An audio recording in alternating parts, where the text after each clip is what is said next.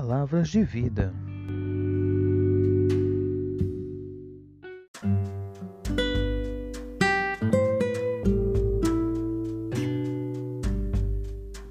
Olá, irmãos, boa noite. A graça e a paz do Senhor Jesus Cristo. Tudo bem com vocês?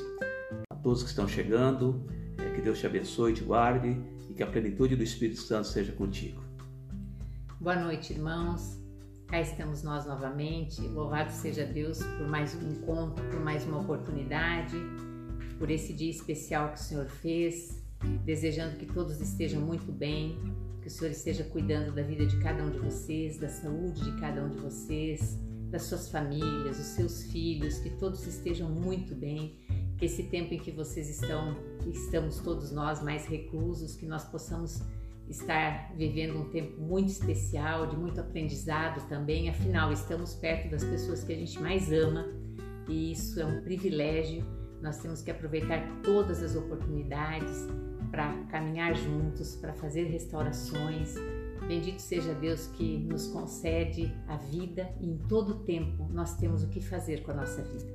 Louvado seja Deus. Sejam todos bem-vindos nessa noite para esse culto e assim nós queremos partilhar a palavra do Senhor com você. Amém. Vamos orar. Espírito Santo de Deus, clamamos a tua presença, a tua plenitude, a tua graça. Muito obrigado, Senhor, que nós vivemos um período, um tempo em que nós podemos compartilhar a palavra do Senhor. Que o nome de Jesus Cristo seja honrado nessa noite. O nome do nosso Senhor Deus, Pai Criador, seja exaltado. E a Ti, ó Espírito Santo, seja reverenciado e adorado em nome de Jesus. Amém. Nós queremos compartilhar uma palavra onde eu quero que, que você tenha em mente, fique fixado na tua mente durante essa noite, durante toda a semana, que Deus tem o controle do mundo em suas mãos. Você pode repetir comigo? Yara repete comigo. Deus tem o controle do mundo em suas mãos. É importante, irmãos. Nós não podemos esquecer que o nosso Deus é soberano, nosso Deus é tremendo, nosso Deus é grandioso, é Deus criador, é Deus em cima nos céus, embaixo na terra, é Deus que não tem lugar onde a gente possa ir, que a presença dele, a onipresença, a onisciência, né? a, a grandeza do Senhor não possa estar junto conosco. Então nós temos que crer nisso. Deus tem o controle do mundo em suas mãos.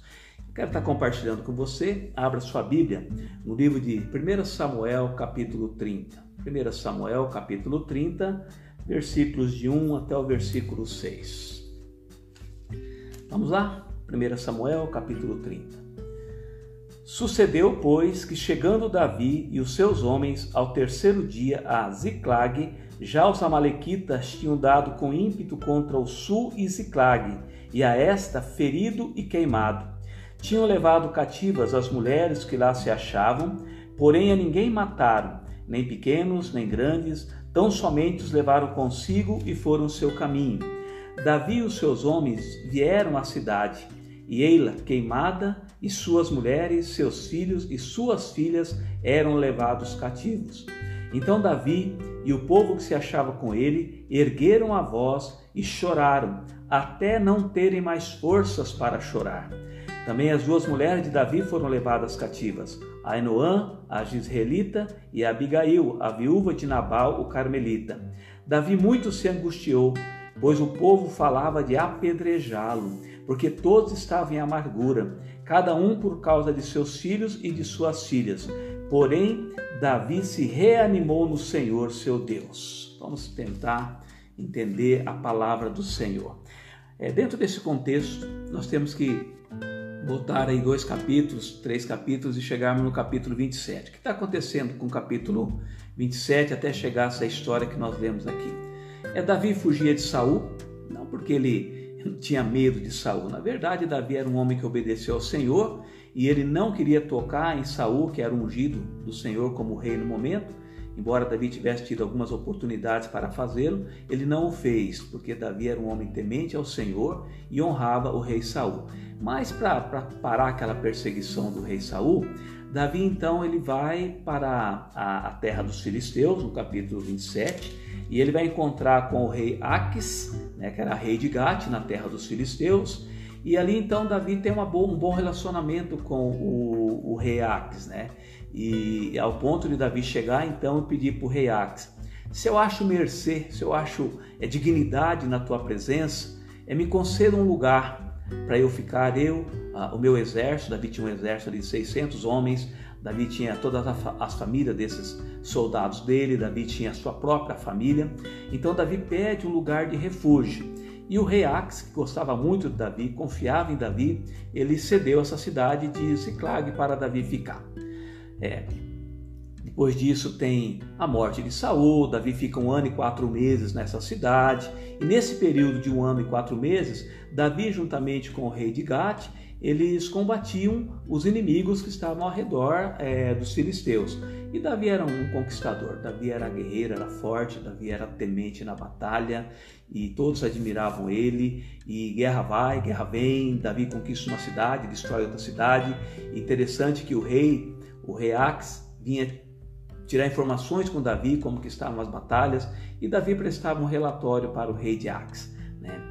E então Davi conquista muitas coisas, e nesse vai e vem de batalhas, Davi então resolve voltar para Ziklag. Ora só, quando Davi chega em Ziklag, o que, que ele vai encontrar?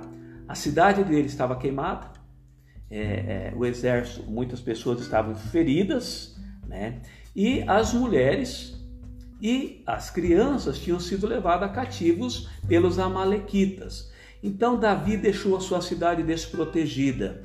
Davi cometeu um erro estratégico de guerra, de batalha, uma coisa quase que inadmissível para um herói de guerra como Davi, é, combatendo em outras regiões, e, e ele acaba deixando a, a sua cidade, a, o seu povo, a sua família, a família dos seus soldados desprotegidos. E isso aqui foi muito difícil para o rei Davi. Quando o rei Davi então retorna naquela cidade, ele vê aquela cidade em ruína. Certo? Estão acompanhando o texto comigo. Ele deixa a cidade em ruína. E quando chega no, no, no versículo 4 do capítulo 30 de 1 Samuel, nós vamos ver assim que foi um dia muito difícil na vida de Davi. Foi um dia muito difícil na, na, na, no, no, para o exército de Davi. Né? Eles chegam, é, e há muito choro, há muito lamento. Né? O, o, o, povo chora, juntamente com Davi, ele chora até perder suas forças. Puxa vida, imagina o que passou com esse povo. Povo que conquistava, povo que lutava, verdadeiros guerreiros do Senhor. Agora eles voltam e vê, cadê minha mulher? Cadê meus filhos?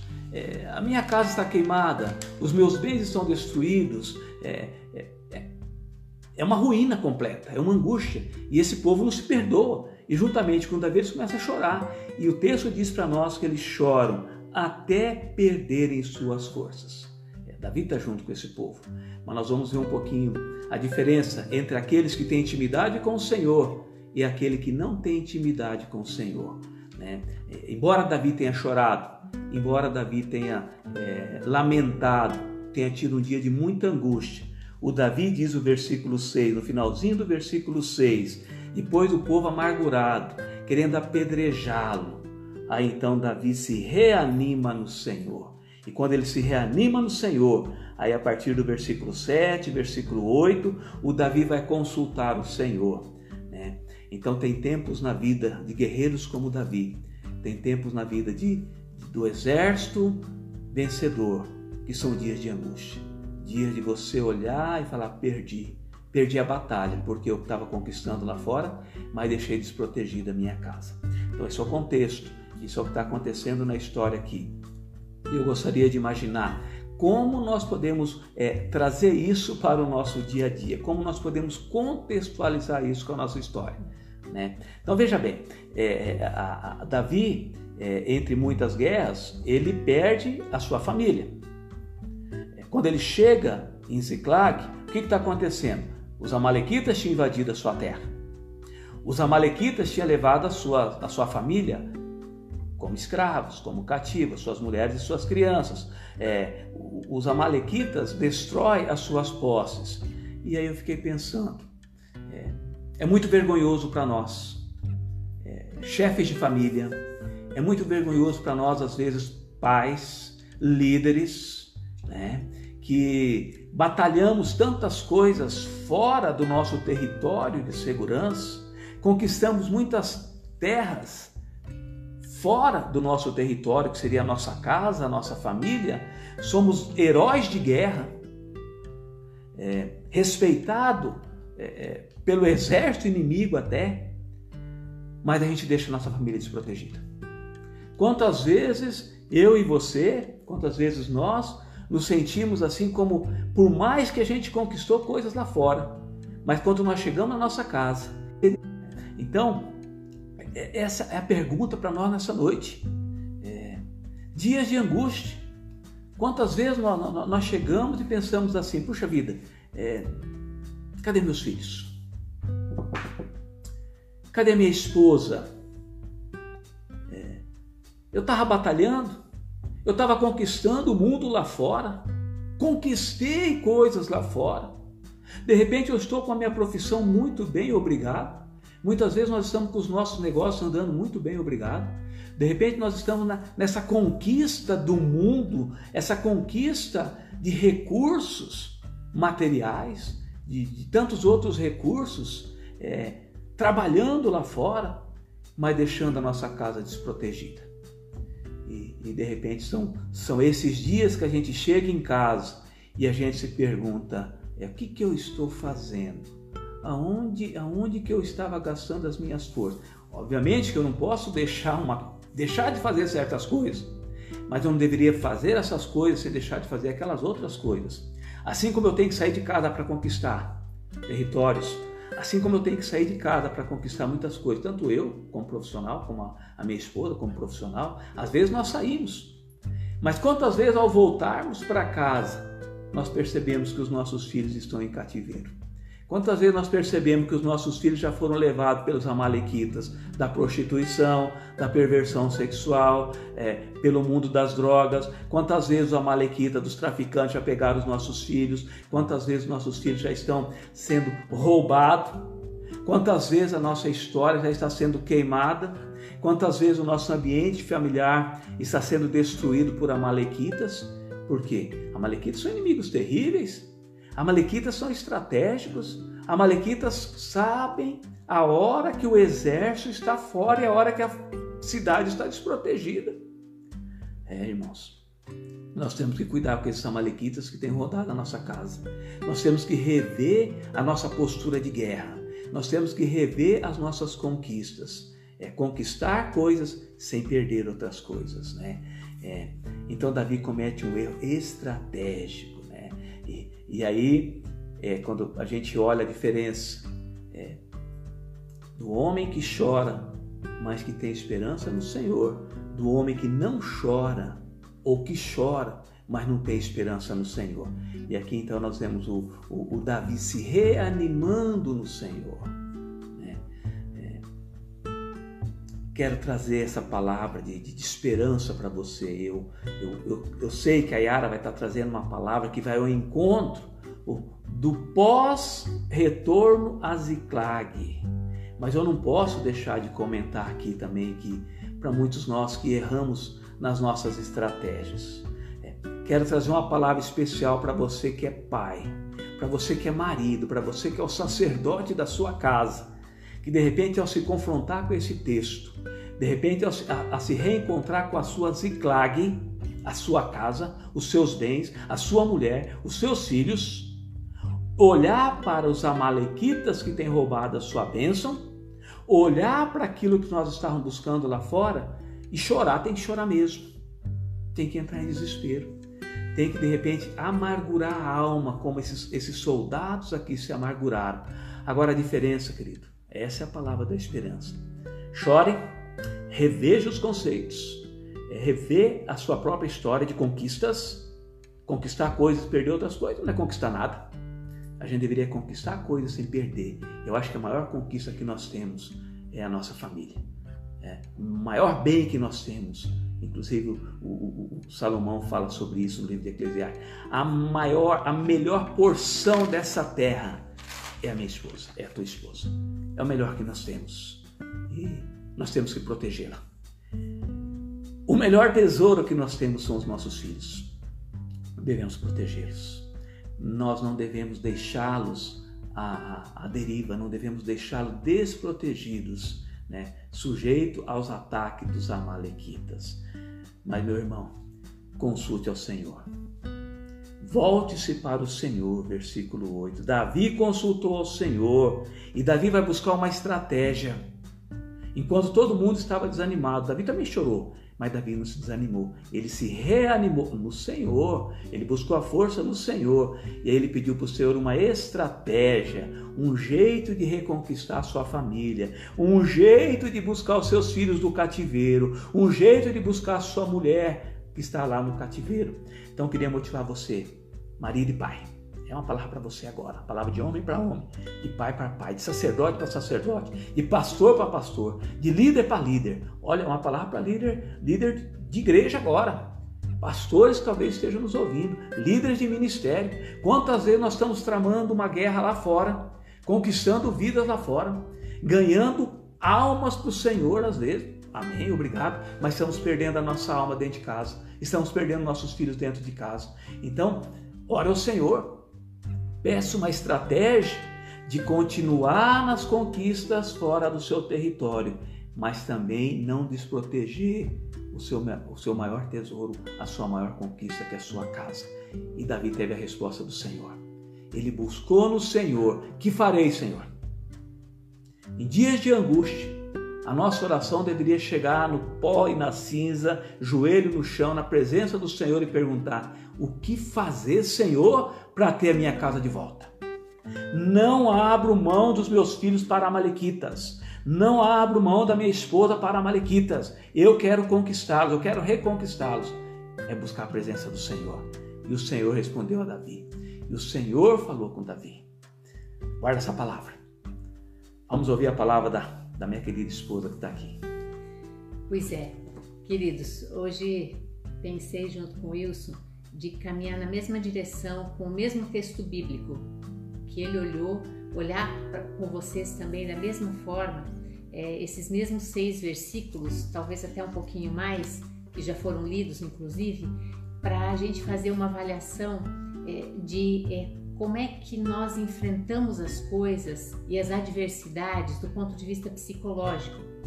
E uma coisa interessante nesse texto, o primeiro ponto psicológico que aparece aqui é que quando os soldados e o Davi retornam e percebem que não tem é, mais família, que as esposas, que os filhos tinham sido levados em cativeiro, é, eles se desesperam e ali diz que eles choram tanto que eles perderam as forças de tanto que eles choram.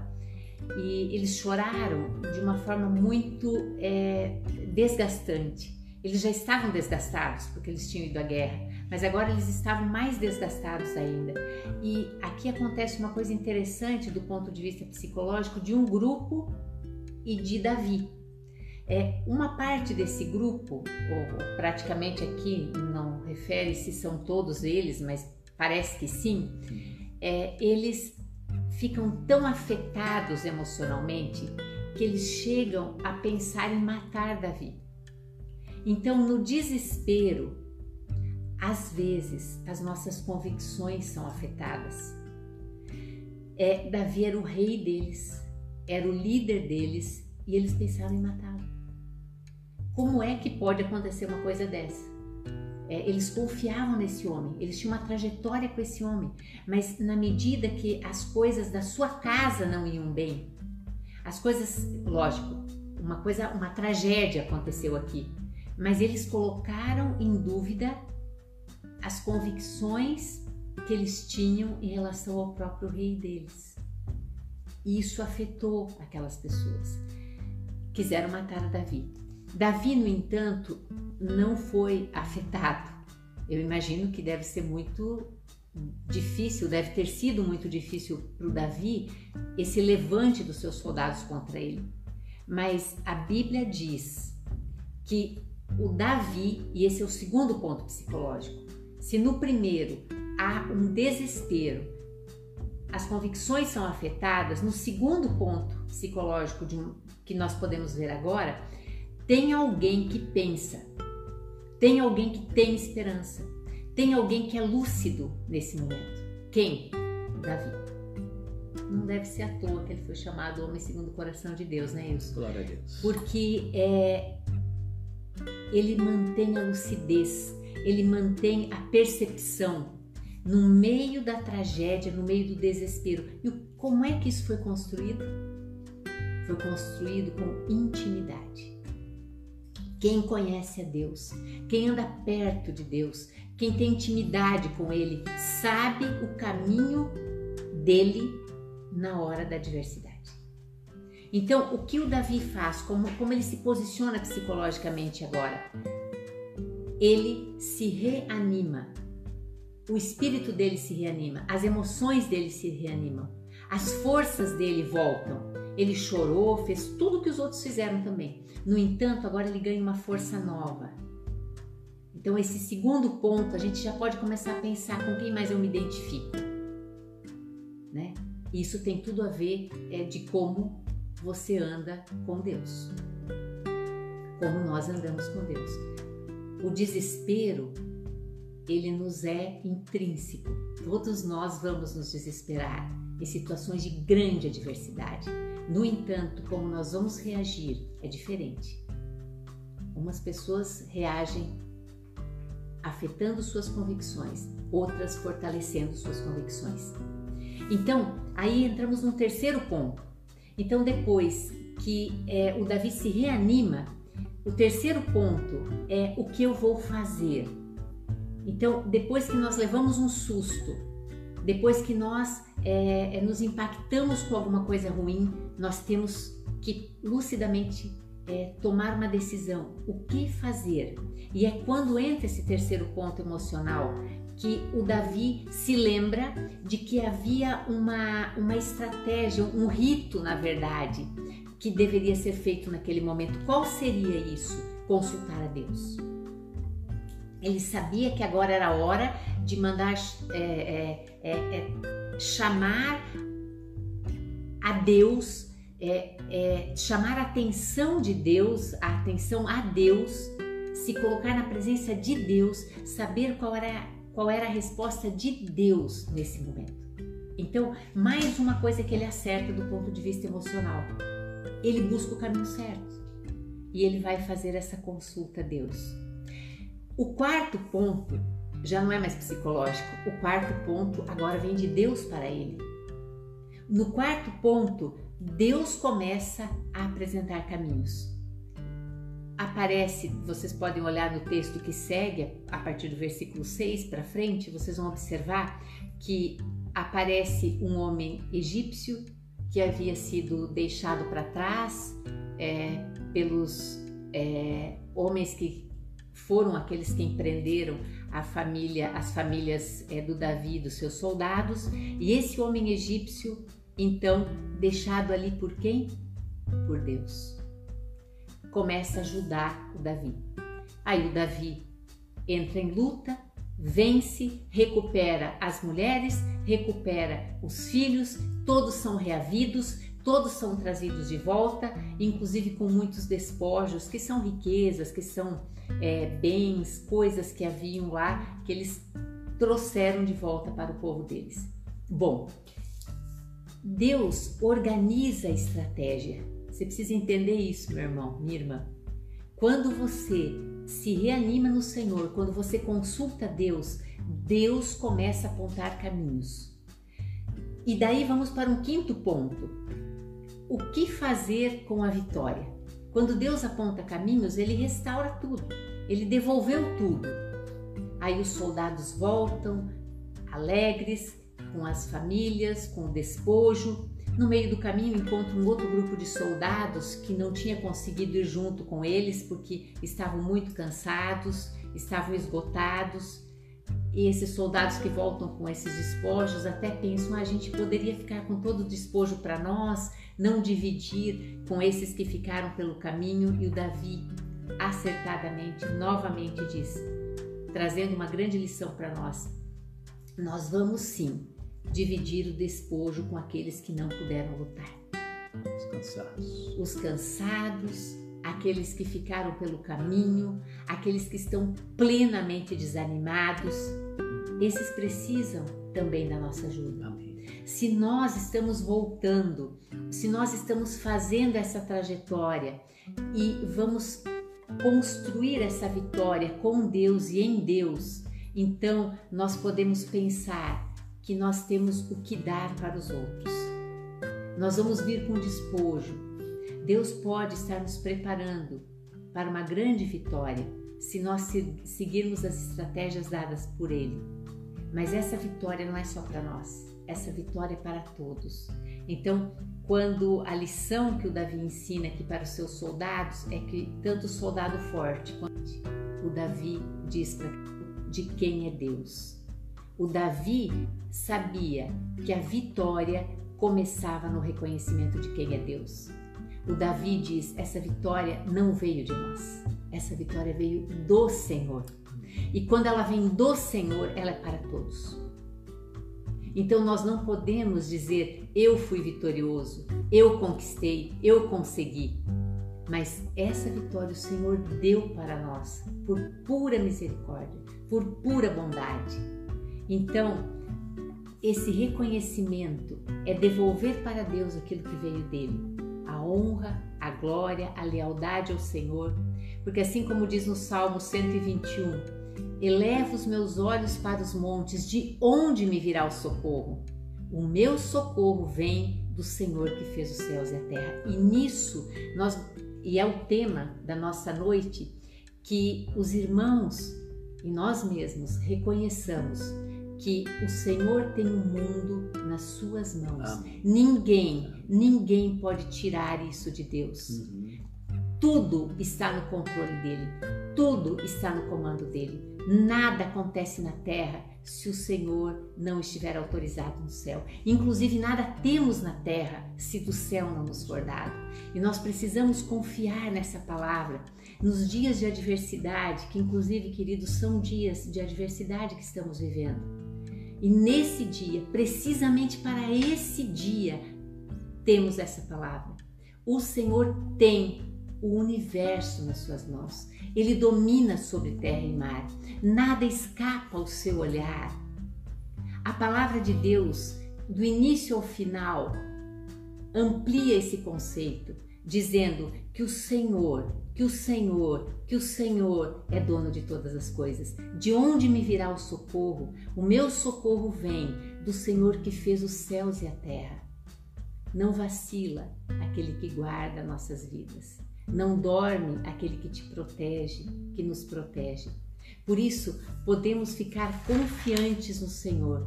Por isso, podemos sair do desespero para o ânimo e para a ação, sabendo que o Senhor conduz os nossos caminhos, o Senhor aponta a saída. Ele nunca vai deixar a gente sem essa direção, porque o Senhor vai conosco por onde quer que andarmos. Que seja assim na sua família, que seja assim na sua vida. Conheça o Senhor a partir da Bíblia, leia a Bíblia, estude a Bíblia. Para esse momento, para tempos difíceis, a palavra de Deus está no seu coração, está na sua mente, gravada, para que você consiga passar por tempos difíceis com vitória e reconhecer que todo o lucro dessa vitória veio do Senhor. E assim você ser uma pessoa melhor, mais generosa e ter uma vida plena no Senhor Jesus Cristo. Amém. Muito bem, nós começamos a nossa transmissão dizendo: Deus tem o controle do mundo em Suas mãos. E aí compartilhamos uma palavra contigo, onde realmente foi toda uma a, intenção de, de rever conceitos, é, clamar ao Senhor e buscar a vitória. Mas eu quero estar tá encerrando esse momento ainda compartilhando dois versículos do Salmo 24. Né? Se Deus tem o, o controle do mundo em suas mãos, nós não teremos dúvida quando lermos Salmo 24, versículo 1 e 2. Ao Senhor pertence a terra e tudo que nela se contém, o mundo e os que nele habitam. Fundou a ele sobre os mares e sobre as correntes a estabeleceu. Então, o Senhor, ao Senhor pertence a terra. Não tenhamos dúvidas, querido, que Deus tem o controle Deus está no controle e Deus sempre terá o controle de todas as coisas. Ah, quando a Yara traz essa estratégia né, de Deus na causa, Davi ora ao Senhor: Como vou fazer? O Senhor falou: Pode ir, você vai conquistar. E o Senhor foi dando os, os o, o, apontando né, os caminhos, está aqui, apontando os caminhos para Davi. E de repente, um, um alguém que tinha dado por morto foi alguém que ajudou Davi a encontrar os inimigos. Né?